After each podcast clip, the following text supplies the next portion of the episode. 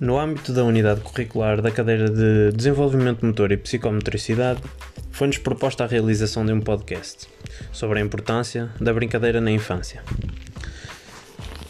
A brincadeira das crianças é dependente de três pontos: escola, família e a sociedade. Estes três estão todos interligados e juntos formam uma ligação forte para desenvolver as capacidades motoras e psicológicas.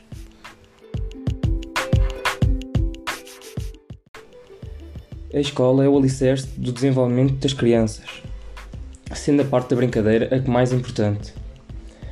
Nas escolas de hoje em dia, o tempo de intervalo é escasso e muitas das vezes não é um tempo útil, refletindo-se em média entre uma hora e meia a duas de intervalo por dia.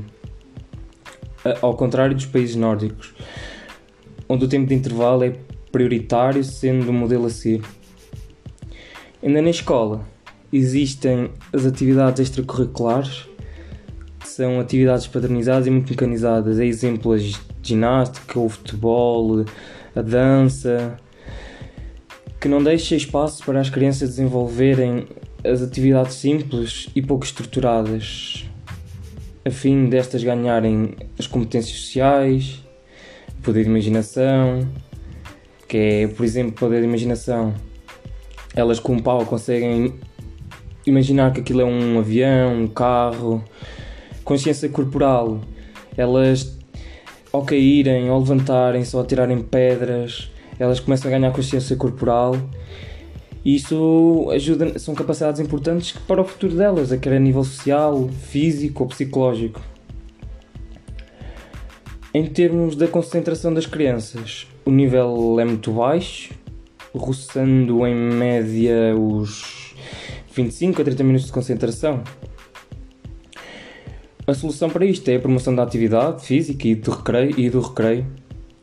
Ajudam, ajudam na captação, de, ajudam na, na melhora da captação de informação, quer a nível escolar e não só.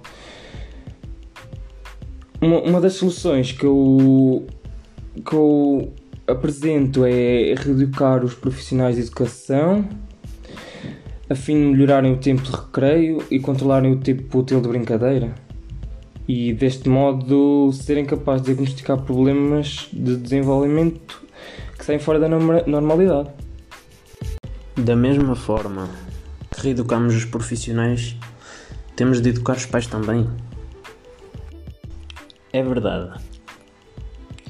Grande parte dos pais tem medo de deixar os filhos sair de casa até mesmo para irem brincar com o vizinho, com o, o colega da escola, uh, irem dar uma volta de bicicleta, coisas tão simples como isso. Sou sincero, quando vos digo, que os pais, não, se não forem educados da mesma forma, que façam atividades com os seus filhos, ou que periodicamente os deixem ir com um grupo de amigos, jogar um futebol para um campo próximo de casa ou uma bicicleta pela, pelas ruas, sempre com cuidado, nunca sozinhos.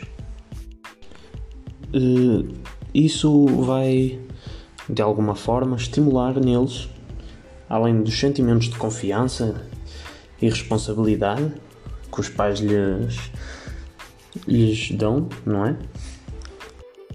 Uh, vai fazer com que também passem por aventuras que os pais passaram coisas que viveram na infância, coisas importantes para, para qualquer criança. Eh, é preciso, claro, eh, ter sempre noção dos perigos que, que nos rodeiam, mas isso já são coisas que não podemos evitar. Podemos sempre, não é? Os pais podem sempre acompanhar os filhos ao fim de semana ao domingo, depois do almoço, ou mesmo de manhã para fazer um exercício matinal. Porque não?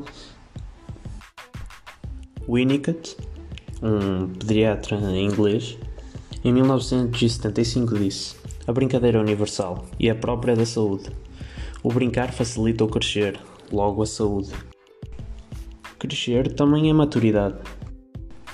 Se os familiares não forem habituados a este tipo de experiências, os filhos não vão poder aprender que a vida não é só trabalho, computadores e estar sentado no sofá.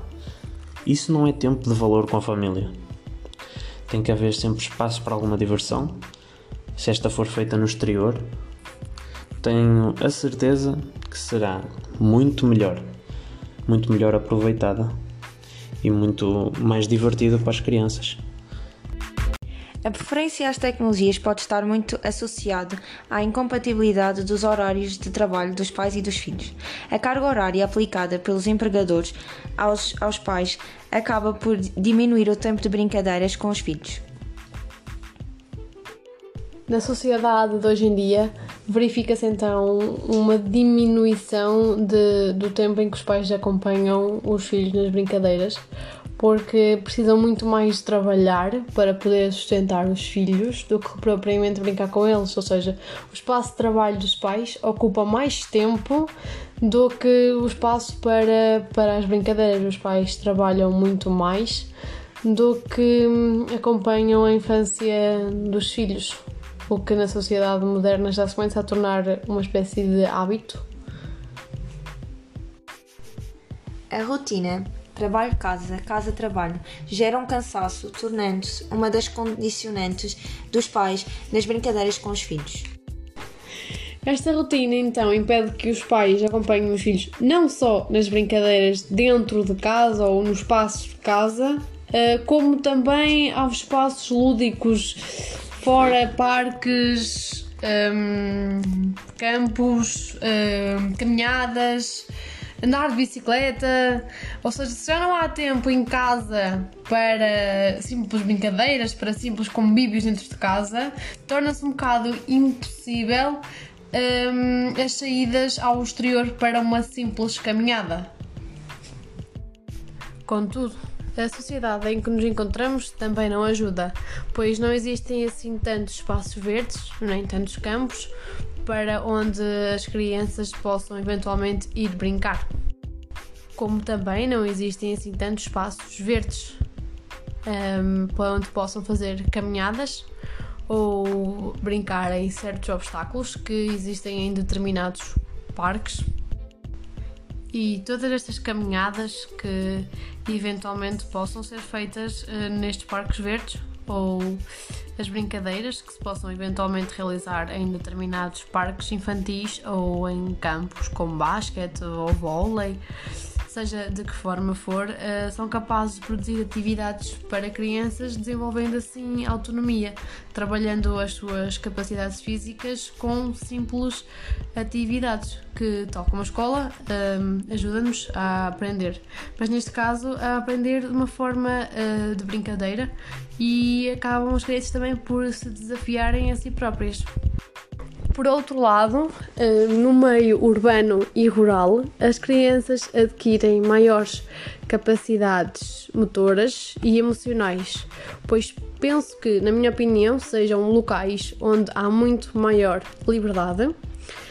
Um, por exemplo, conheço uh, muitas crianças que acabam por adquirir maiores capacidades, pois encontram-se no meio uh, dos animais, da natureza, correm à vontade e acabam por hum, se sentirem mais livres, adquirindo assim desta forma também maiores capacidades de expressões, pois, por exemplo, começam por imitar animais, correr atrás de animais e penso que nestes meios, eh, não discriminando, claro, o, as, as cidades, as grandes cidades, eh, estas também desenvolvem outro tipo de capacidades mas no meio urbano penso que as crianças acabem por adquirir algumas das capacidades que hoje em dia uh, as grandes cidades já não são tão desenvolvidas.